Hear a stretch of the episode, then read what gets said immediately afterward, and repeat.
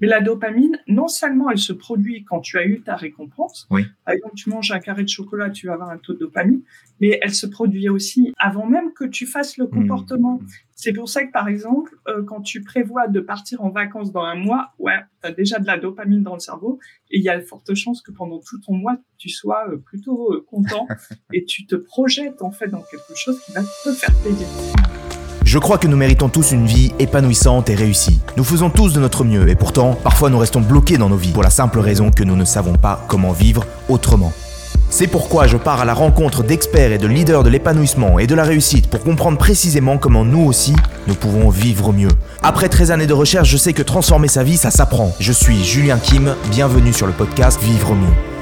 Bienvenue Marie, aujourd'hui nous accueillons Marie Merschmann. Euh, tu es psychologue et addictologue. Merci beaucoup d'être sur le podcast Vivre mieux avec nous.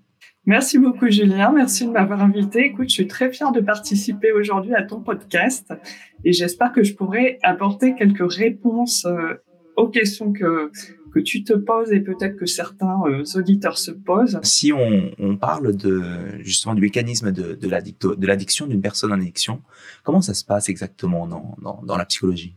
On dit que euh, l'addiction, c'est une maladie où la personne a une perte de contrôle. Donc la personne ne peut plus s'empêcher de prendre le produit ou d'effectuer le comportement, et ce, malgré le fait qu'elle ait conscience qu'il y a des conséquences négatives pour mmh. elle, pour sa santé, etc., etc., que la personne est en train de tout perdre, mais finalement, elle va continuer, elle va perdurer dans son, dans son addiction. Et ce qui se passe, en fait, c'est que c'est la rencontre, et ça, c'est important de bien le comprendre, c'est qu'il n'y a pas un facteur, c'est qu'il y a plusieurs facteurs qui viennent s'imbriquer. C'est la rencontre d'une personne avec ses propres vulnérabilités, la rencontre d'une personne avec un produit dans un contexte donné et dans un environnement donné. Et ces trois facteurs-là sont importants pour développer l'addiction. Néanmoins, quand on parle d'addiction, on peut pas faire d'économie de parler un petit peu de la neuro et de la neurobiologie. Donc, tout ce qui se passe au niveau du cerveau, c'est important de le comprendre. On a un circuit euh, qu'on appelle le circuit de la récompense et qui est un circuit très intéressant parce que c'est un circuit qui a permis à l'être humain d'évoluer, de s'adapter et d'être encore là aujourd'hui. Qu'est-ce qui se passe dans ce circuit? Pour résumer euh, assez rapidement, tu vois, on va aller de couche en couche. Euh, en gros, ce circuit-là nous permet, lorsqu'on prend du plaisir, de répéter le comportement qui nous a procuré ce plaisir-là et de passer à l'action pour le répéter. Donc, euh, ce circuit-là était très très adapté euh, à l'origine parce que euh, quand on prenait plaisir à manger, eh bien, on avait envie d'aller chercher sa nourriture quitte à prendre des risques euh, pour la tribu, par exemple, les hommes partaient euh, à la chasse pour aller chercher la nourriture. Tu vois, donc c'est ce circuit-là qui était activé. Euh, c'est ce circuit-là qui est activé également lorsqu'on a soif. C'est ce circuit-là qui est activé également pour avoir des relations sexuelles. En gros, tous les comportements qui euh, provoquent un plaisir, donc une libération de la d'un neurotransmetteur qu'on appelle la dopamine, mmh. est voué à être répété. Alors, ce circuit, il est important dans les addictions parce que ce circuit, il va être corrompu par les addictions. Alors, je t'explique pourquoi. Parce qu'en fait, dans ce circuit-là, tu as l'air tegmental ventral qui envoie de la dopamine à un noyau qu'on appelle le noyau accumbens. Et ce noyau-là, il est situé dans le striatum. Ce, cette libération de dopamine qui est récupérée par le noyau accumbens provoque du plaisir. Donc, à l'origine, quand par exemple tu manges, eh bien, ton taux de dopamine va monter. On va dire que le taux de base va monter à peu près à 100, 150%, tu vois. Donc, ça va quand même monter. Si tu fais de la méditation, on estime que ça monte à 65%. Si tu as une activité sexuelle ou si par exemple tu joues aux jeux vidéo, par exemple, ça monte à 200%. Sauf que il y a certaines drogues qui vont monter ce taux de dopamine à des taux tellement élevés que le circuit va être au départ, il va être très content, il va se dire hop, là j'ai trouvé quelque chose qui me permet euh, d'avoir du plaisir et qui en plus me donne ce plaisir de façon très très rapide. C'est notamment le cas de la méthamphétamine qui peut augmenter ce taux de base à plus de 1000%. Donc on voit qu'on est sur des taux qui sont totalement délirants. La cocaïne c'est la même chose. Bam, la dopamine est libérée euh, dans l'espace synaptique entre les neurones Cette dopamine qui est libérée va de l'aire tegmentale ventrale au noyau accumbens. Et ce noyau accumbens, lui, c'est le siège de la motivation et de l'impulsivité. Et les drogues, en fait, elles sont très très fortes, c'est-à-dire qu'elles vont permettre que cette dopamine non seulement soit libérée à excès, mais en plus, qu'il faut comprendre, c'est que la dopamine va être produite en, en surnombre, un peu comme un feu d'artifice. Donc, on va avoir un plaisir très intense et qu'en plus, le striatum, lui, qui reçoit le fait qu'il y a beaucoup de dopamine, euh, nous euh, incite à répéter le comportement. Alors, le souci, tout ça, c'est que on pourrait dire c'est top. En fait, il suffit de prendre euh, des drogues et puis en fait, on se sent bien, on est cool, euh, que ce soit de l'héroïne, par exemple, où on va se sentir totalement détendu, loin de tous les problèmes on pourrait dire que ça va très bien, sauf mhm. que l'organisme a un système qui est bien rodé et on appelle ça l'homéostasie. C'est un système qui nous permet d'avoir un niveau de base et de retrouver une certaine stabilité. Ça sert notamment pour la température corporelle, ça sert pour d'autres fonctions, mais ça va aussi euh, exister dans ce circuit de la récompense.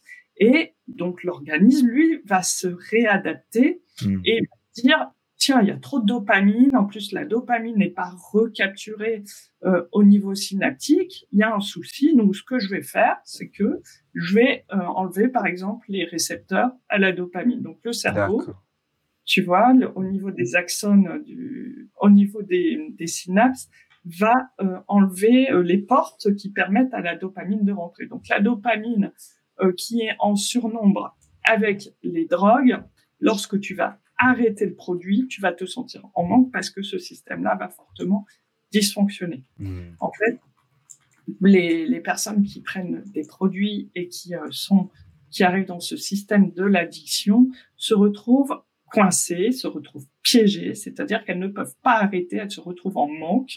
Et il y a certaines drogues qui provoquent des cravings, on appelle ça des cravings très hmm. très importants, parce que non seulement euh, le système dysfonctionne, mais en plus pour que euh, les activités euh, du système, donc du système de la récompense, qui sont reliées à plein de fonctions dans le cerveau, parce que c'est pas un système qui existe tout seul pour lui-même. Hein. Mhm. Il lié au sommeil, il est relié aux fonctions cognitives, il est relié à la mémoire, il est relié à, l'alimentation.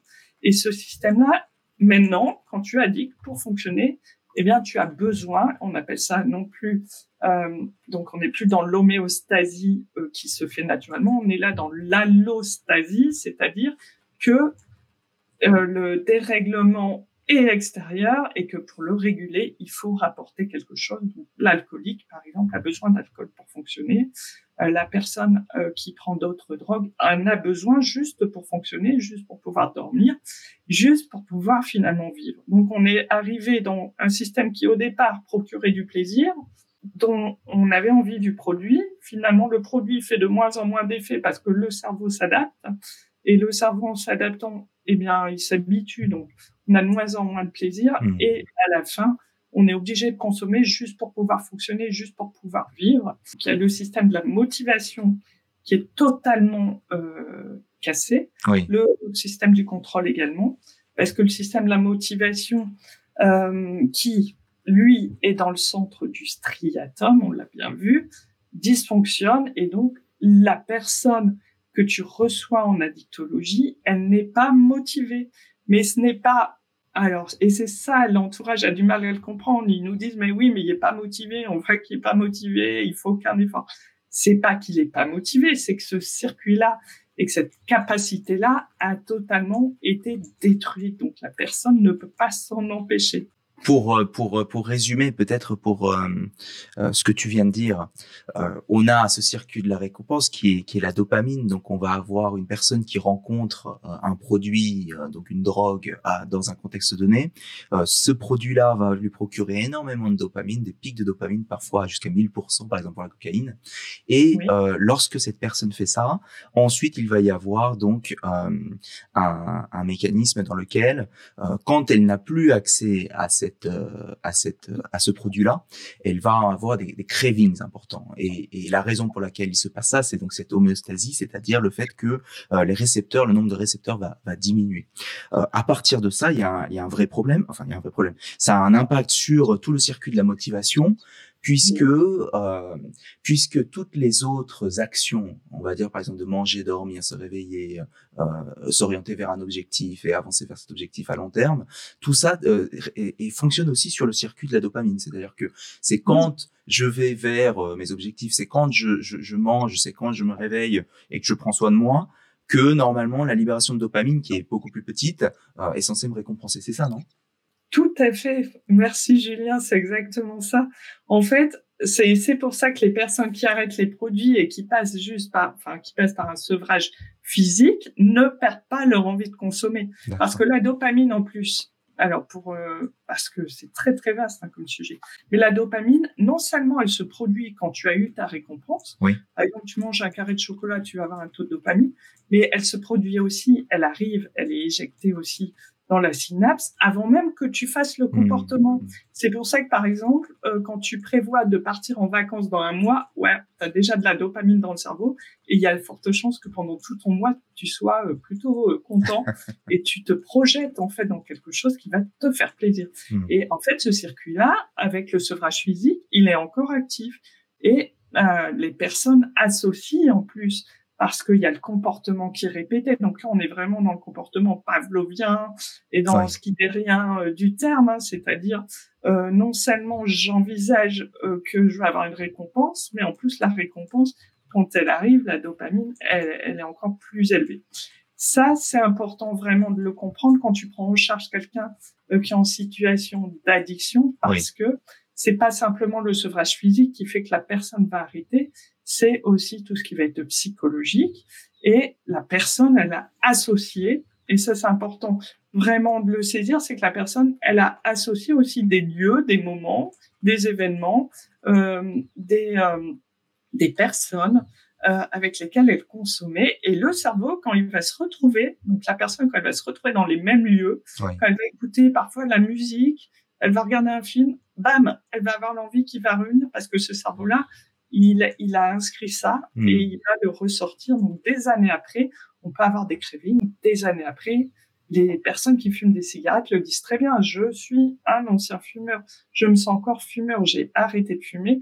Mais je sais que si euh, je passe dans certains lieux où je rencontre certaines personnes avec lesquelles j'avais l'habitude de fumer, euh, ça me revient à l'esprit et il y a le petit, euh, le petit circuit de la récompense qui, qui fait son effet. Hmm, d'accord. Et cette association, elle est, euh, en fait, c'est du, c'est du conditionnement qui, qui inconscient, c'est-à-dire que c'est, on n'y peut rien en fait. Hein. On n'y peut rien. On n'y peut rien du tout. C'est totalement inscrit dans un cerveau. En plus, c'est vraiment le côté très profond dans le cerveau. C'est quelque chose de presque automatique.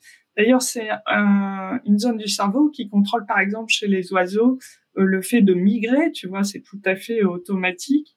Euh, c'est les petites euh, tortues quand elles naissent qui vont vers la mer, c'est tout mmh. ça, c'est tout ce cerveau-là qui est qui est en action. Donc on n'y peut rien. Après on a le côté rationnel et c'est pour ça que les personnes addictes, il y a une sacrée dichotomie, un sacré paradoxe. Je veux arrêter.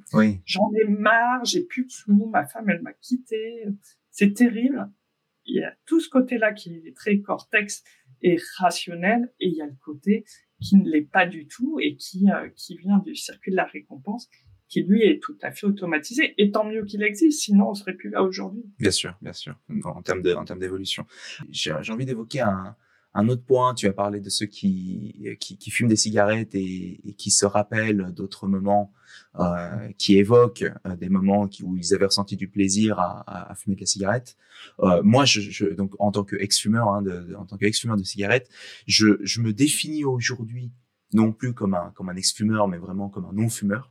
Euh, et, et, ce que j'ai j'ai réussi à faire, et j'en suis j'en suis persuadé puisque c'est vraiment comme ça que je me suis recablé, c'est de d'associer euh, souffrance à, au fait de, de, de, fumer et d'associer plaisir au fait de m'être libéré de, de, de, la consommation de cigarettes. Et une fois que ça s'est une fois que ça s'est fait, c'est-à-dire quand on a inversé euh, le, le, circuit en, en, ressentant du, de la souffrance au fait de, de, de, de toucher au produit. Euh, moi, j'ai l'impression que c'est suffisamment solide, surtout pour pour euh, pour un produit qui qui finalement apporte peu de dopamine. Hein. Euh, et donc, est-ce que euh, tu as une vue par rapport à ça et une euh, dans ta pratique, est-ce que c'est quelque chose que vous faites? Oui, en tant que psychologue, c'est important ça de se dire parce que le cerveau aussi, ce qui ce qui fait de façon insidieuse, c'est que au niveau de la mémoire, on a tendance quand même à se à retenir les bons moments. Mmh. C'est pour ça que l'héroïnomane, il se souvient du flash du début, euh, que le cocaïnomane, euh, c'est la même chose, et qu'en fait, quand tu reçois des personnes, ils se disent, ouais, mais quand même, là, j'ai arrêté, euh, et je me souviens que c'était vachement bien. Récemment, j'ai, on va reparler du tabac, mais récemment, j'ai regardé une, une, vidéo YouTube d'un de Waz, je sais pas si tu connais, c'est un joueur qui joue à Fortnite. D'accord. Et il jouait. et puis, à un moment, il a dit quelque chose de super intéressant, et je l'ai noté. Il a dit, parfois j'arrête de jouer parce que je sais que quand je vais rejouer, je vais prendre beaucoup de plaisir. Et en fait, il a tout dit là. Il a dit, je fais en sorte que mon circuit de la récompense euh, se remette à l'équilibre pour que le jour où je rejoue, bam, la dopamine soit D'accord. Et j'ai trouvé ça super parce que c'est vrai, dans les drogues, tu as beaucoup de personnes qui te disent, notamment les consommateurs de cannabis, je vais faire une pause, parce que quand je, en fait, la pause, c'est pas l'idée d'arrêter, c'est la pause, c'est l'idée de reprendre et de reprendre du plaisir qui non plus à cause de cette habituation.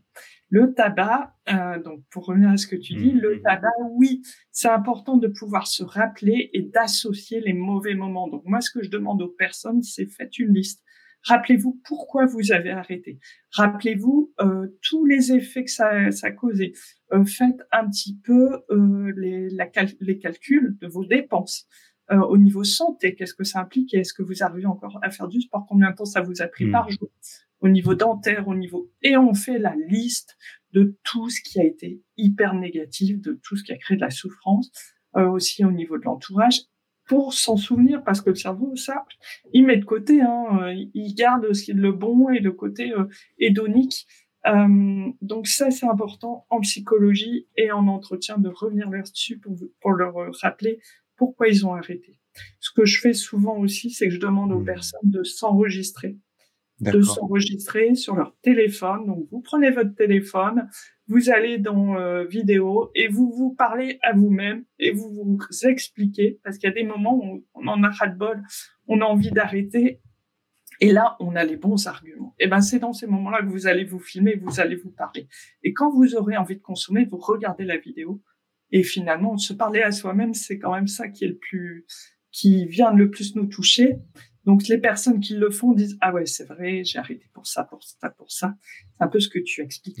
Mais après la la nicotine euh, enfin les cigarettes euh, c'est un peu particulier ils font tout pour que ça rende totalement addict mm. les les lobbies. Euh, faut savoir par exemple dans les années 60 ils ont rajouté de l'ammoniac.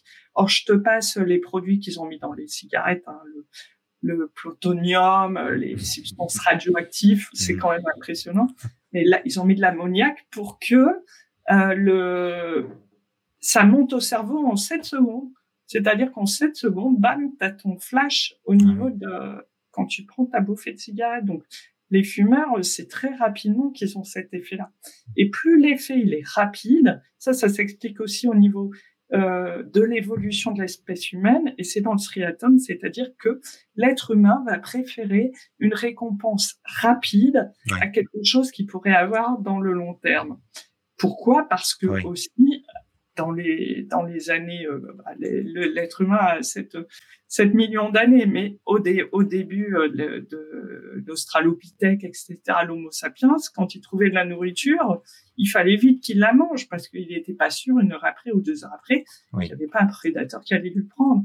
Donc le cerveau, il a développé aussi cette capacité-là de dire c'est tout de suite. Donc maintenant, on se retrouve à quoi? On se retrouve avec des personnes qui euh, ont toujours ce système-là qui est très actif et qui était très adapté, mais qui aujourd'hui veulent tout tout de suite. Mmh. On a dit que on a ça, c'est je veux tout tout de suite. Je ne peux pas attendre. Attendre, c'est frustrant. L'ennui, c'est impossible. Et donc en psychologie, c'est aussi ça qu'on réapprend. Mmh.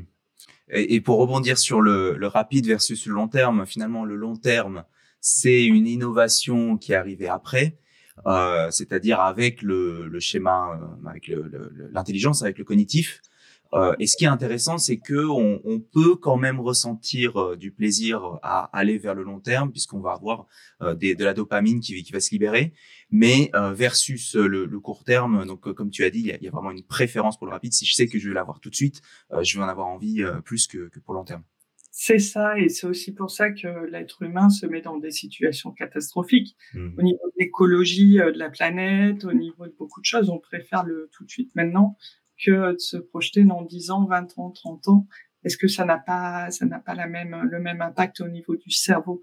Donc finalement, tu vois, la dictologie, euh, quand tu retransmets ça dans beaucoup de, de, de paramètres dans la vie, euh, tu, tu comprends. L'être humain, il est fait pour avoir les choses très rapidement. Hmm. Et finalement, il est, pas beaucoup plus satisfait quand il a, euh, il a acheté quelque chose. Il est content sur le moment, mais deux jours après, il s'est habitué, il veut mieux, il veut plus. c'est sûr. Je, suis bien d'accord avec toi. et euh, mais alors, mais alors, il y a un moment donné où, on a parlé en fait, tu vois, des outils dont on a à disposition.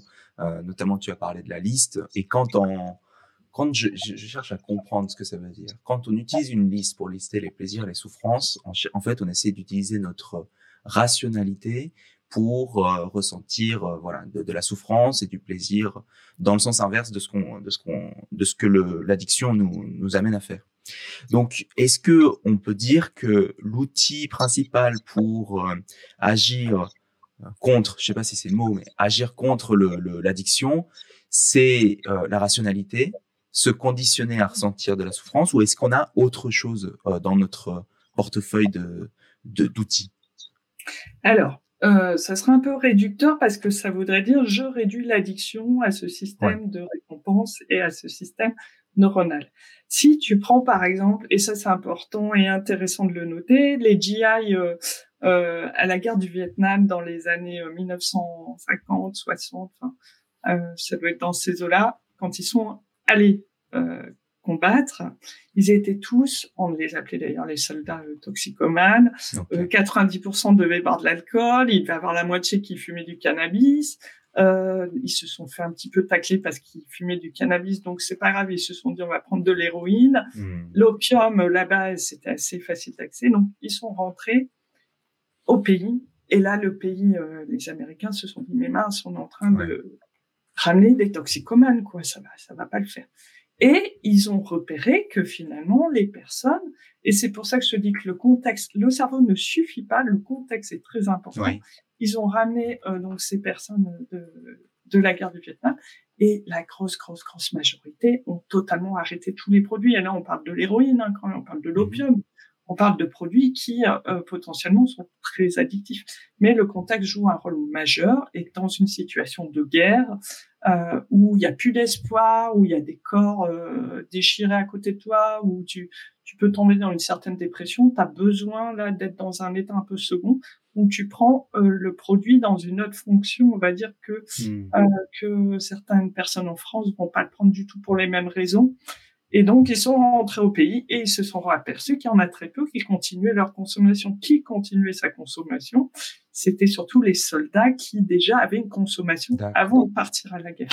Donc, le contexte, il est important aussi à prendre en compte. Et il n'y a pas que euh, au niveau cérébral. Mais ceci dit, au niveau cérébral, et tu as raison, c'est important de travailler sur le côté rationnel et le côté cortex, le côté préfrontal qui lui euh, vient un petit peu évaluer les risques et évaluer euh, ok quand je fais ça quel risque je prends? Quand je prends de l'alcool avant de prendre le volant quels sont mes risques et quelles sont les difficultés que je vais engendrer dans ma vie donc c'est aussi une capacité à se projeter oui. et ça permet euh, d'avoir euh, on va dire sur la balance quelque chose qui vient contrebalancer ce système qui est beaucoup plus euh, ancré et, et, sur lequel on a beaucoup moins de possibilités d'agir sauf avec des, des médications.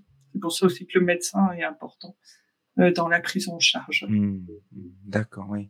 C'est vrai qu'il y, y, a cet aspect aussi de, de médication pour, pour, pour, pour accompagner et prendre en charge.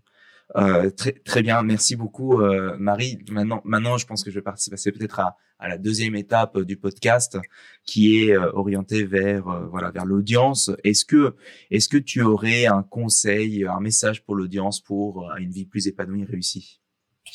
Alors, c'est intéressant que tu me poses ça parce que récemment, j'ai j'ai reçu un jeune. Alors c'est, je vais te raconter une petite histoire. Euh, il y a eu des, il y a une, les vacances scolaires. Je, je vis à Lille. Et les vacances scolaires, il y, a, il y, a, trois semaines qui ont commencé, il y a trois semaines. Et je suis actuellement un jeune euh, qui, euh, le jour des vacances, était parti euh, avec des potes. Mmh Donc ils étaient cinq, ils sont partis avec des potes en Belgique pour faire la fête. Et quand ils sont rentrés, donc il y avait deux chauffeurs, il y avait deux voitures, ils se sont mis euh, dans les voitures un petit peu au hasard. Donc euh, première voiture deux personnes, deuxième voiture trois personnes. Et donc le jeune que je suis était dans la deuxième voiture. Et en fait, il faisait noir. La première voiture allait sans doute beaucoup trop vite, mais bon, ça peu importe. Et en fait, il a assisté à la, au fait que la voiture devant, où il y avait son meilleur pote et un de ses amis, ils se sont explosés dans un poteau et euh, les deux jeunes sont morts. et j'ai reçu euh, donc ça, ça c'est parti, c'est du vendredi. J'ai reçu les trois jeunes parce que du coup le jeune que je suis plus ces deux, les deux personnes qui étaient dans la voiture, je les ai reçus du lundi. Euh, donc ils étaient forcément sous le choc, etc. Et euh, il m'a dit, en fait, il m'a fait ça, tu vois, le claquement de doigts. Mmh. Il m'a fait, je me suis rendu compte. Et c'est, moi, ça m'a un peu, tu vois, ça m'a, ça m'a pris un peu au tri parce qu'il m'a fait ça. Il m'a dit, je me suis rendu compte, et c'est des jeunes 17, euh, 20 ans, hein, que la vie, elle peut s'arrêter en un claquement de doigts. Et ce claquement de doigts, maintenant, je l'ai encore parce que des fois dans ma vie, je me, je me dis moi-même, vas-y, claquement de doigts parce que t'es pas sûr d'être là ce soir. Et euh, donc le jeune, je l'ai reçu euh, une, euh, une, deuxième fois sur un entretien individuel et il avait tout compris. Je ne sais pas si tu connais Sénèque et son mmh. livre sur la brièveté de la vie. Mmh. N'oublie pas que tu vas mourir. Mmh. N'oublie pas que ta vie, tu penses que tu as vu jusqu'à 80 ans, c'est pas une certitude. Ta vie faisant quelque chose et ta vie donne-lui du sens. Donc n'oublie pas que tu vas mourir, memento mori. et en fait, ce jeune-là, ce jeune-là qui euh, que je suivais et qui avait pas finalement un esprit euh, de philosophe, il avait par l'expérience compris quelque chose de totalement fondamental et que les êtres humains ont tendance à oublier parce qu'on se croit immortel. On ne l'est pas. Et le vrai sens de la vie, tu vas le donner quand tu vas comprendre que ta vie, il y a une finitude. Et il me l'a, en fait, c'est lui qui me l'a transmis ce livre-là euh, de Sénèque. Je l'avais déjà lu et je m'étais dit ouais, c'est quand même intéressant. Bon, je vais essayer un petit peu de le faire bien. Mais en fait, là, lui qui avait vécu cette expérience-là, le fait de me faire ça, il m'a dit ça y est, j'ai compris. Et il avait vraiment compris, je sentais qu'il mmh. l'avait intégré en lui. il m'a dit, par exemple, ce week-end, j'ai vu ma famille, j'ai passé du temps avec ma famille. C'est un jeune qui passait son temps dehors. Enfin, tu vois, on a des pas forcément des jeunes qui, qui prennent conscience de l'importance de parler à leur grand-mère, à leur grand-père. Et là, il dit, maintenant, je le fais de moi-même. Mes amis, je les appelle, je leur dis que je les aime et je fais des activités. Alors, bien sûr, il est en période de deuil, donc il n'est pas non plus mais euh, il dit chaque minute, chaque heure de ma vie, je veux maintenant lui donner du sens. Et j'ai trouvé ça, et je lui ai dit, j'ai trouvé ça exceptionnel. Et je, c'est vraiment, je lui ai dit, tu vois, dans les entretiens, on a parfois des personnes qui nous renvoient euh, quelque chose qui nous-mêmes nous font mûrir. Et lui, là, il m'a envoyé une sacrée leçon de bon, la vie, euh, la vie, pour se sentir bien, il faut déjà comprendre qu'elle a une fin, je pense que quand on comprend qu'elle a une fin, on voit les journées différemment. Hmm.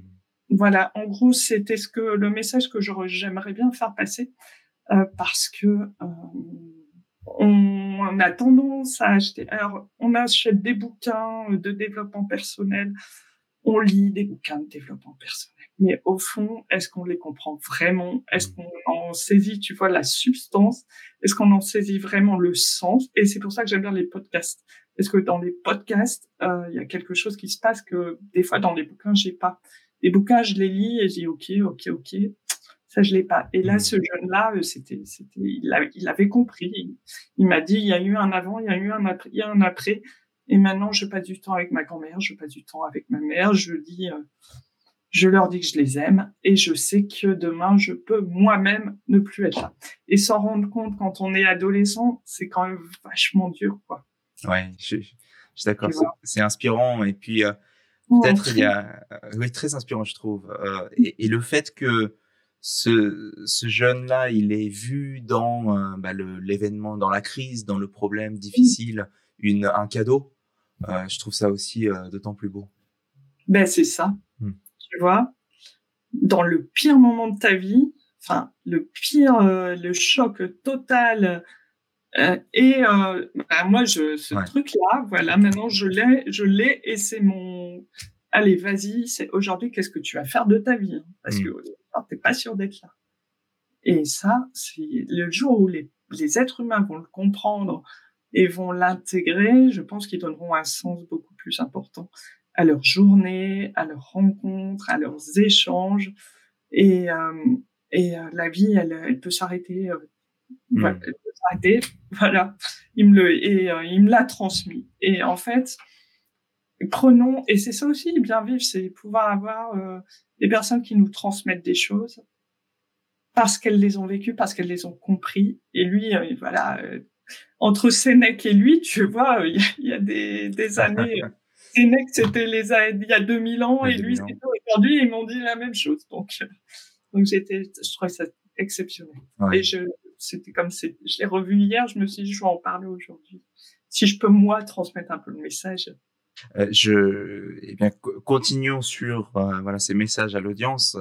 Est-ce qu'il y a, euh, toi, un, un, concept, une connaissance, une information, une leçon que tu aurais aimé qu'on t'enseigne à l'école?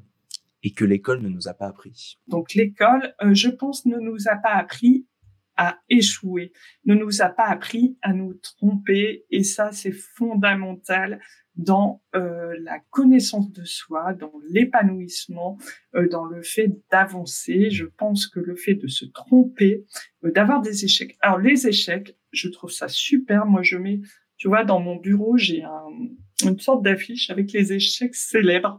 Et dedans, tu as Michael Jordan, par exemple.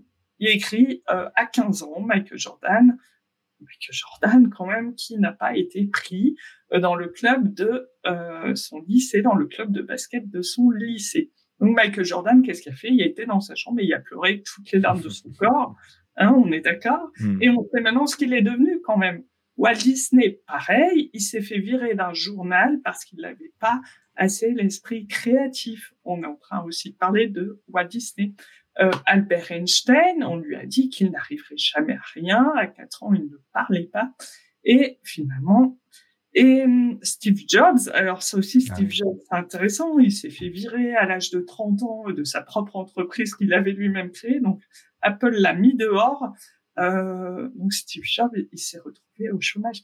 Et les personnes que je reçois, j'ai envie de leur dire, mais apprenez de vos échecs. Parce que les échecs, en fait, c'est juste des événements. C'est, vous avez raté peut-être quelque chose, c'est pas que vous êtes un raté, c'est juste un événement et ça va vous permettre de rebondir et ça va vous permettre d'apprendre davantage de vous-même. Si vous ne vous donnez pas à fond et si vous ne vous motivez pas, le génie, ce, pour moi, le génie, ce n'est pas inné. On n'a pas de génie, on ne naît pas génie, on le mmh. devient. Tu prends Kobe Bryant, par exemple, que j'aime beaucoup maintenant, qui est malheureusement décédé. Il faut savoir qu'à 5 heures du matin, le mec, il était sur les terrains de basket de 5 heures du matin. Après, il allait en cours et le soir, il y retournait jusqu'à 19 heures. Et il bossait, il bossait, il bossait. Et tu as un journaliste qui un jour lui a dit euh, Kobe, euh, est-ce que demain je peux venir te voir à l'entraînement?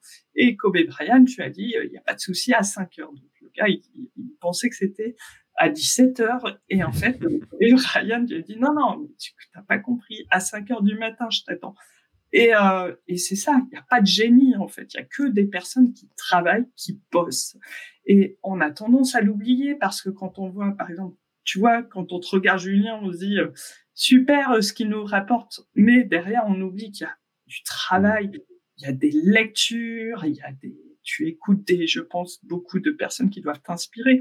Et c'est comme ça qu'on évolue. Maintenant, on a parfois des personnes qui aimeraient devenir des stars tout de suite. Non, euh, le génie et, la, le, et le, la créativité, ça se développe et il n'y a pas de... À mon avis, à mon sens, maintenant, peut-être on prouvera le contraire, mais on ne naît pas euh, avec euh, une compétence euh, innée exceptionnelle. On a peut-être des facilités à l'origine, mais il faut les travailler. Le travail, en fait, le travail tout simplement. Ouais, ouais. Je, je partage ce que tu dis, c'est-à-dire qu'en fait, on, on voit on voit pas hein, ce qu'on ce qu'on fait euh, quand c'est pas visible le, le, le, temps investi le travail qu'on fait. Euh, et puis on a tendance à voir ce qui ce qui a déjà été fait et, et vouloir la même chose. Il y a un peu un c'est un peu de l'ordre du, du, du, du fantasme en fait hein, de voir un côté de la pièce le côté euh, les récompenses avoir euh, beaucoup euh, les yeux rivés sur ce qu'on peut avoir et et pas voir peut-être le, le ce qu'il faut donner pour pour l'avoir. Oui on a tendance à penser que les personnes euh, ont ce qu'elles ont parce que euh, elles aiment bien ou parce que elles sont douées mmh. ou parce que c'est de la chance. Mais non, ça n'existe pas quoi. Ou alors ça ne dure pas. Mmh. Et pour le relier à ce que tu avais dit au départ, c'est-à-dire c'est euh, dans le, le, le, le, travail à investir, et eh bien il y a, il y a justement ces échecs qui euh, nous qui, qui s'il nous limite et nous empêche d'avancer, et si on se laisse arrêter par euh, les premiers échecs, eh bien, on n'aura jamais atteint le, la finalité de ce qu'on voulait au départ. Tout à fait. Et surtout, n'écoutons pas les autres. N'écoutons pas les autres parce qu'en fait, euh, on retombera toujours sur des personnes. Moi, je l'ai compris assez tard, hein, parce que si tu veux, Julien, moi, j'aimais bien qu'on m'aime bien, un peu comme tout le monde. Je voulais mhm. que euh, ne pas avoir d'ennemis. Je voulais euh, que tout le monde trouve que ce que je faisais c'était bien, sauf que c'est pas possible. Aujourd'hui, ah, je suis plus vieille bien sûr, mais j'ai accepté que tout le monde ne puisse pas mmh. m'aimer, euh, qu'on puisse me critiquer, euh, qu'on puisse trouver que ce que je dis c'est totalement inintéressant. Et en fait, maintenant, je suis passée à un niveau où ça me tu vois, ça passe et ça coule parce que finalement, est-ce que c'est important le regard des autres On disait, alors qui disait ça? C'était Sartre. Euh, le, le, problème, c'est les autres. Non, il mmh. disait pas exactement. Il disait quoi? L'enfer, c'est les autres. Mais en fait, l'enfer, c'est pas les autres. L'enfer, c'est nous-mêmes. Mmh. C'est nous-mêmes. Et je pense que Sartre, c'est ce qu'il voulait dire. C'est juste que les personnes n'ont pas très bien compris. C'est nous-mêmes qui nous mettons des bâtons dans dans les roues et qui pensons que nous devons absolument plaire aux autres, euh, alors qu'en fait, on peut très bien avancer sans plaire aux autres. Il y a toujours des personnes qui nous soutiendront, il y a toujours des personnes qui nous critiqueront, et on, on s'en fout. Ouais. En fait, euh, il faut s'en fiche à un moment donné. Sinon, sinon on n'avance pas. Et c'est vrai que l'enfer, c'est les autres. C'est, c'est, c'est l'enfer, c'est la perception qu'on a, qu'on a des autres en fait. C'est même pas, c'est c'est la perception qu'on a de la perception qu'ils ont de nous.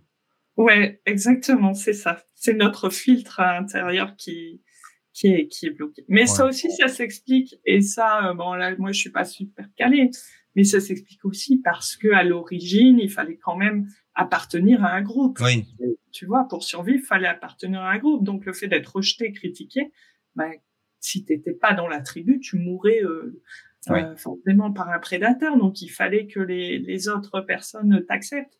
Et donc, aujourd'hui, on a encore cette idée-là qu'il faut absolument être accepté par le groupe. Et quitte à se nier, quitte à, quitte à ne pas être euh, authentique. Et euh, c'est pour ça que j'admire beaucoup les personnes qui sont authentiques et qui sont parfois un peu extraordinaires. Hmm. Est-ce que tu pourrais te présenter, parler de, de ton activité un petit peu? Donc là, j'ai 40 ans, donc j'ai commencé à 24 ans. J'ai fait toute ma carrière en addictologie. J'ai été diplômée de psychologie clinique et pathologique en 2004 à l'université Charles de Gaulle de Lille. Et très vite, je suis rentrée dans le milieu de l'addictologie, c'est-à-dire que mon premier emploi euh, a été en, en post-cure. Puis j'ai travaillé en communauté thérapeutique, donc là encore 5 SAPA avec hébergement où on reçoit, on va dire, des personnes toxicomanes euh, beaucoup plus âgées, qui ont un parcours de vie beaucoup plus rude et qui vont rester là sur des périodes, euh, sur une durée qui est beaucoup plus longue, donc ça peut durer jusque deux ans. Ensuite, j'ai travaillé également au CARUD. Donc, les CARUD, c'est des centres d'accompagnement et d'accueil dans réduction des risques pour les usagers de drogue. Puis, euh, en parallèle, j'ai travaillé également au XAPA ambulatoire. Donc, chez un XAPA ambulatoire, il n'y a pas d'hébergement. Et j'ai travaillé également en CJC. Donc, CJC, c'est des consultations jeunes consommateurs où là, on a essentiellement des ados et donc on fait des, voilà, des entretiens individuels, des groupes de parole des groupes d'affirmation de soi, des groupes de gestion de conflits, et également du travail de rue. Donc, je suis allée en dehors des murs rencontrer les publics les plus précarisés. Et récemment, j'ai, je suis passée en mi-temps euh, addictologie et mi-temps libéral parce que à un moment donné, je me suis dit, peut-être que j'ai besoin de me renouveler, de voir un autre public, de rencontrer d'autres hmm. personnes, pas forcément un souci avec les addictions. Euh, alors, je vois que les différentes activités que tu as sont, ont des objectifs différents. Par exemple, dans un entretien individuel, dans un groupe de parole, dans un groupe de gestion de conflit, l'objectif est différent. Le travail de rue, l'objectif est différent. Quel, quel, euh, qu'est-ce que tu cherches à, à résoudre? Qu'est-ce que tu cherches à faire? Et comment ça se passe une, euh, par exemple, un groupe de parole ou un travail de rue ou un entretien individuel? Un entretien individuel, tu ne sais pas d'entrée de jeu ce que tu vas y mettre. Euh, la personne qui est addicte, peut-être que dans l'entretien individuel, individuelle, elle cherche juste un soutien, en tout cas dans un premier temps. Et euh, souvent, les personnes que je reçois en entretien individuel, et notamment les adolescents, au départ, ils sont assez réticents parce qu'ils disent mais oui, euh, je sais bien, je viens. Souvent, ils n'ont pas envie de venir. On est bien d'accord. Les adolescents, ils n'ont pas forcément envie de venir voir le psy. Euh, et ils me disent mais en fait, je sais très bien ce que vous voulez. Vous voulez que j'arrête le produit. Et là, je, ça me fait rire parce que souvent je l'ai ça, mais euh, non non, mon objectif n'est pas que tu arrêtes le produit. Mon objectif est que tu ailles mieux et que ta vie se passe bien et que tu sois heureux et que tu sois épanoui. C'est ça l'objectif en fait. Et si ça passe par euh, la réduction du produit et par l'arrêt du produit, c'est très bien. Et ça, je l'explique notamment aux parents qui, eux, euh, aimeraient, euh, voilà, on se débarrasse du jeu vidéo, on se débarrasse du cannabis, on se débarrasse de l'alcool euh, et euh, mon jeune ira bien. Non, c'est pas comme ça que ça fonctionne parce que le produit c'est pas le seul souci, c'est souvent euh, un peu l'arbre qui cache la forêt. Mmh. Le produit ça a une fonction et la fonction elle est différente chez les différents individus. Donc on n'a pas euh, un livre tout fait avec comment prendre en charge un consommateur de cannabis, comment prendre en charge quelqu'un qui prend de la cocaïne par exemple tous les profils sont différents et ça on le verra tout à l'heure, je pense, en allant un peu plus dans comment ça fonctionne l'addiction. C'est-à-dire que chaque personne est différente et la rencontre avec le produit arrive à un moment donné euh, de la vie euh, qui est euh, différent chez chacun. Donc l'addictologie, c'est ça aussi qui est, qui est intéressant, c'est que c'est très vaste. Donc ça, c'est pour les entretiens individuels. Donc bien sûr, en entretien individuel, on peut développer un petit peu la motivation. La motivation, on y reviendra aussi parce que c'est aussi euh, quelque chose qui est totalement important à comprendre en addictologie, c'est que la motivation, elle n'existe plus. Donc, on reçoit des personnes qui, ne, de toute façon, ont une motivation qui est en, état de dérégulation. Euh, donc ça, on le comprendra tout à l'heure. Donc c'est pour ça que quand les personnes me disent mais il est pas motivé, mon gamin il est pas motivé, il n'a pas envie de venir, je leur dis c'est pas grave, emmenez-le quand même parce que c'est normal. Quand on est addict, on n'a pas de motivation. On sait qu'il faut qu'on arrête, on sait qu'il y a des euh, conséquences négatives, mais la motivation, elle est, euh, elle est malade en fait. Donc euh, c'est sur ça qu'on va travailler. Dans les travail de rue, là c'est par exemple totalement différent. Donc là c'est quand je travaillais en Carude. Donc on allait dans les squats, on allait rencontrer des personnes SDF qui vivaient dehors, qui vivaient dans des tentes, qui se shootaient du matin au soir, qui buvaient beaucoup d'alcool parce qu'il y a énormément d'alcool. On n'en parle pas beaucoup en France, est-ce que l'alcool, c'est un petit peu le lobby euh, euh, qui, qui est un petit peu la mainmise, mais l'alcool, ça fait des dégâts énormes. Le tabac, c'est la même chose. Et on allait donc au devant des publics les plus précarisés. Et là, l'idée, tu comprends bien, Julien, que c'est pas de faire des psychothérapies, euh, c'est mhm. pas de ramener euh, les TCC euh, sur le terrain, c'est déjà de faire, de permettre un contact, de parler à la personne, de lui dire OK, tu existes, je te reconnais, et, et mm. que la personne nous accorde petit à petit une confiance. Quand tu arrives à avoir la confiance de quelqu'un, la personne, elle commence à s'ouvrir, elle commence à te parler, et toi, tu commences à comprendre, oui, son parcours de vie, comment ça s'est passé. Petit à petit, tu peux, euh, alors il y a ceux qui ne veulent pas du tout, mais tu peux amener la personne à venir alors dans les carudes Euh, on propose euh, une possibilité de se doucher, on propose euh, des habits, tu vois, on propose des kits. donc des kits, dans des kits, tu as des, des, seringues propres, tu as des préservatifs, tu as des lingettes alcoolisées pour éviter tout ce qui est infection. Donc là, on est vraiment dans le bas seuil, on appelle ça le bas seuil, la réduction des risques. Donc ça, c'est ça le travail de rue, c'est aller vers des personnes en difficulté qui de toute façon ne viendront pas parce qu'elles se sont tellement rejetées, elles se sont tellement à l'écart de la société que même dans les carudes, elles, ne viennent pas mettre les pieds. Et puis après, il y a aussi euh, l'idée de, de comment dire, de travailler en équipe. Hein. De toute façon, on travaille de rue, on ne travaille pas tout seul. Et euh, j'aime beaucoup aussi cette notion de travail d'équipe. On verra aussi qu'en addicto, c'est important d'avoir une équipe pluridisciplinaire et que la psychologue toute seule, en règle générale, ne peut pas faire grand-chose. Voilà. Et en groupe, euh, puisque tu me posais en groupe, donc là, groupe de parole, c'était plutôt en post-cure et en communauté thérapeutique, où les personnes euh, sont déjà sevrées, donc on sont déjà passées par une cure euh, et arrivent dans un endroit où elles réapprennent petit à petit les bases de la vie, hein, faire leur lit, se laver, manger correctement à des heures établies, avoir des activités, faire du sport, etc. Et euh, le rôle, par exemple, des groupes de parole dans ces moments-là, c'est quand même de revenir un petit peu sur ce qui s'est passé et d'avoir le soutien du groupe, parce que finalement, le fait de parler en groupe, euh, ça permet d'échanger, d'avoir un échange, d'avoir un regard, d'avoir un soutien. Et le soutien, c'est très important pour l'être humain. C'est aussi comme ça qu'il a envie d'évoluer, d'être et d'avoir une place dans la vie, retrouver une place dans la société. C'est ça surtout qui, qui manque pour certaines personnes très très abîmées. Parce qu'on parle de la dictologie, mais on a aussi beaucoup de personnes qui ont, qui ont fait de la prison, par exemple. Quand je travaillais en Carut, c'est énormément de personnes qui sortent de prison. Donc, euh, c'est pas que de la dictologie, c'est aussi toute la vie qui a été, euh, qui a été brisée. C'est des années de prison, c'est des années de rejet, euh, c'est la famille qui parle plus, qui ne parle plus, c'est des maladies.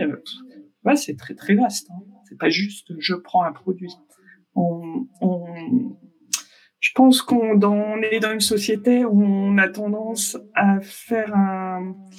On a encore l'image du junkie avec son seringue dans le bras, euh, tu vois, un peu les années 80 où euh, hmm. c'était le junkie sous le pont avec euh, sa seringue dans le bras. Sauf qu'aujourd'hui, il y a des personnes qui sont totalement insérées socialement et qui ont un travail et qui vont aller prendre la cocaïne tous les, tous les, toutes les semaines, par exemple. Et finalement, qu'est-ce que tu, Qu'est-ce qu'on peut en penser? Est-ce qu'il y a des meilleures drogues que d'autres? On verra que c'est pas vrai. Il n'y a pas de meilleure drogue et que une drogue c'est une drogue en fonction de l'individu et du contexte. Ça prend euh, une valeur tout à fait particulière. Et, c'est et de, de, ce que tu dis, euh, moi je, je pense que j'aimerais bien ouvrir cette discussion sur, tu vois, qu'est-ce qui te motive à faire ce que tu fais aujourd'hui. Euh, C'est-à-dire, tu vois, tu as parlé de d'apprendre, tu as parlé de euh, de voilà de oui de, de, de progresser euh, de rencontrer des gens euh, qu'est-ce qui te motive à faire ce que tu fais aujourd'hui? Alors euh, faut remonter un petit peu dans mon adolescence je pense. Dans mon adolescence moi je suis née en 81 euh, donc dans les années 90 avant de rentrer en, en psycho. Donc j'ai passé mon bac ça devait être en 99 euh, j'étais hyper, mais alors hyper intéressée par euh, toutes les personnes qui commettaient des actes que je ne comprenais pas mmh. et qui m'intéressaient, qui me passionnaient. Et c'était l'époque de Guy Georges. Je sais pas si tu connais Guy Georges, euh, un célèbre tueur en série de l'Est parisien. et je me disais, mais c'est qui ce gars? Il n'était pas encore, on l'avait pas encore chopé. Et je regardais les infos parce qu'à cette époque-là, on n'avait pas de téléphone portable. C'est incroyable. on n'avait pas de téléphone portable, on n'avait pas d'ordinateur, on avait une télé euh, commune dans la maison du salon et à 20h, c'était les infos, donc on regardait les infos. Et moi, je regardais, je me disais, mais c'est qui ce gars-là qui assassine euh, Et donc, j'étais intéressée, donc je commençais à acheter des livres sur tous les tueurs euh, en série américains, et il y en a plein et je me disais, mais c'est tellement intéressant, j'adore, et c'est ce que je veux faire. Bon, donc j'étais un petit peu dans, dans cette idée-là de d'essayer de comprendre qu'est-ce qui se passe dans la psyché humaine pour que des personnes puissent commettre de tels actes dans notre société, qui est quand même une société où on a des règles, on a des lois, où il y a le bien, le mal, Euh, tu vois, et déjà à cette époque-là, ça m'intriguait. Donc j'ai commencé à lire Freud. Mmh. J'ai pas trouvé de réponse en lisant Freud, mais malgré tout, ça m'intéressait. Maintenant, je lis plus Freud. Maintenant, je suis beaucoup plus basée TCC. Donc, tu vois, ça n'a rien à voir, mais j'aimais bien lire Freud. Euh, et j'avais pas trouvé de réponse là-dedans. Donc, j'ai lu ces livres-là. Je me souviens d'ailleurs qu'une amie, euh, une mère d'amie de, d'une de mes amies avait jeté mes livres en me ah disant, ça va pas dire des choses comme ça. C'est terrible à ton âge de t'intéresser à des, à des, des gens comme ça. Donc, j'avais dans l'idée de comprendre mon objectif, c'était de comprendre l'incompréhensible. Mmh, mmh. Je suis allée donc en psycho avec cette idée de pouvoir mettre une explication sur qu'est-ce qui se passe dans l'esprit des personnes qui, qui commettent des actes totalement euh, monstrueux. Enfin, on peut pas dire monstrueux, mais tu vois un petit peu dans mon idée de, de jeune fille. Euh, et puis après, j'avais aussi comme passion euh, euh des chanteurs comme Kurt Cobain, euh, qui euh, s'est suicidé, qui prenait euh, beaucoup d'héroïne, et je me disais mais qu'est-ce qui se passe aussi? C'est chez lui qui était beau. enfin pour moi c'était waouh, il était magnifique. Tu vois un peu le un peu le truc avec les posters dans ma chambre et je me disais mais qu'est-ce qu'il a fait? Pourquoi il s'est suicidé? Qu'est-ce qui s'est passé? Donc l'addiction ça m'intéressait aussi. Donc, je suis partie en psycho. J'ai été un peu déçue au début en psycho parce que j'ai eu des statistiques, euh, de la méthodologie et très peu de psycho.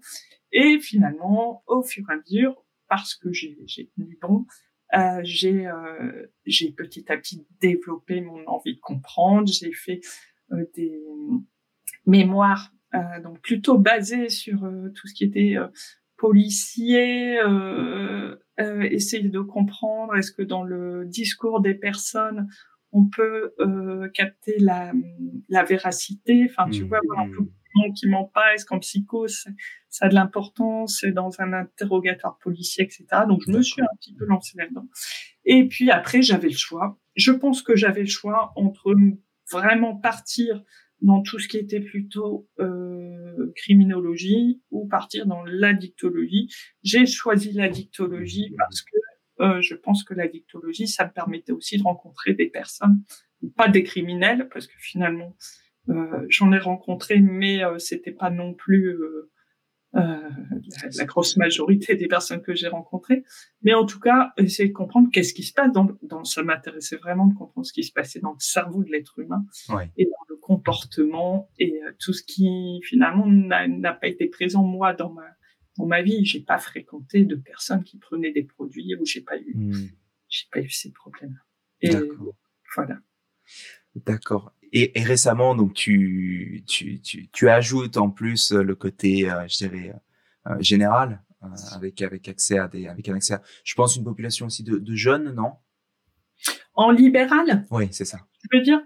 Euh, Non. Alors en lib, oui, enfin si, si, si, tu as raison. jeune, bah, c'est parce que je dis jeune, mais quand même un peu moins mmh. jeune que les personnes que je peux rencontrer en CJC où là j'ai vraiment des adolescents. Ah oui. Euh, là, en libéral, oui, j'ai aussi un public euh, de personnes. Je pense que la moyenne, ça doit être 24-25 ans, à peu près. Euh, après, j'ai des, adultes également, mais là, on n'est plus plus du tout dans la dictologie. Hmm. Certains euh, ont des soucis, bien sûr, euh, addictifs, mais là, c'est pas du tout mon voilà, j'ai complètement coupé avec la dictologie. Je suis dans les troubles anxieux, les tocs, les, les trop paniques, euh, euh, les phobies, euh, la dépression. Voilà, mais il n'y a plus forcément de produits ou de comportements addictifs. Et ça me fait du bien parce qu'à un moment donné, quand tu as fait 20 ans, 18 ans en addictologie, tu as un petit peu l'impression que tout le monde consomme ou que de toute façon, tu vas forcément... Et d'ailleurs, je pose parfois la question, mais comment vous faites quand vous avez une attaque de panique euh, Est-ce que vous fumez du cannabis? Est-ce que les gens me disent non pas du tout. Mais je pose la question parce que et figure-toi que des fois de poser la question, ça permet aux gens de me répondre bah oui, vous avez raison. Mm. Allez, je vous l'avoue, un peu comme quelque chose d'un peu honteux. Euh, mais j'avais un peu l'esprit euh, des, formations euh, professionnelles. Hein. Des formations professionnelles, tout à fait. Tout à fait. D'accord. Euh, est-ce qu'il y a euh, peut-être avant de finir, si tu as des, des projets dont tu voulais dont tu voulais parler, ou est-ce qu'il y a autre chose que tu voulais évoquer avant de finir? Alors, comme projet, euh, j'aimerais, euh, mais ça c'est vraiment à l'état embryonnaire, mhm. euh, mettre en place des séjours, des séjours qu'on pourrait peut-être appeler des séjours de rupture pour les adolescents, donc qui ont des difficultés plutôt avec tout ce qui va être addiction aux écrans. Donc addiction jeux vidéo, etc. portable, et pouvoir leur amener peut-être des séjours où on mettra en place euh, d'autres activités, retrouver du plaisir dans autre chose. Euh, mais c'est vraiment les embryonnaires. C'est un public, les adolescents, que j'adore. Euh, j'aime beaucoup travailler avec les adolescents. Je les trouve formidables. c'est un âge où le cerveau est en plein développement. il n'est pas encore totalement on va dire aussi figé que le, que le nôtre mmh. et tout il y a un champ des possibles exceptionnel je les trouve passionnés euh, je les trouve intéressants et euh, et euh, et je c'est un public qui me qui me convient très très bien. Donc j'aimerais pouvoir proposer ça parce que il y a beaucoup de souffrance aussi à l'adolescence avec les écrans, avec les parents aussi qui ne comprennent pas, qui n'ont pas forcément vécu ces ces périodes où il y avait beaucoup d'écrans, hein, tu vois, des parents qui ont mon âge comprennent pas forcément, ils n'ont pas vécu ça, donc euh, pouvoir euh, remettre un petit peu un, cadre, un équilibre, redonner du plaisir, redonner de l'envie et rebooster un petit peu. Mais euh, j'en suis, tu vois, je réfléchis pour l'instant. Bon, écoute, euh, Marie, merci beaucoup. C'est, euh, j'espère que ce projet euh, deviendra euh, réalité euh, assez vite. C'était vraiment super inspirant, vraiment de pouvoir vraiment entrer dans dans la psychologie de, de, de l'addiction, parler aussi des, des, conseils que tu que tu as donnés. merci à toi. Merci.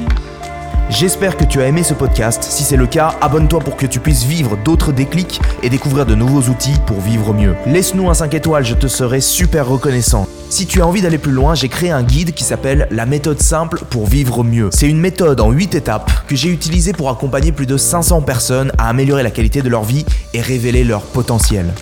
C'est un guide gratuit, en tout cas pour l'instant, et si tu veux le récupérer, lis la description de cet épisode. A très vite pour le prochain podcast, le meilleur est à venir.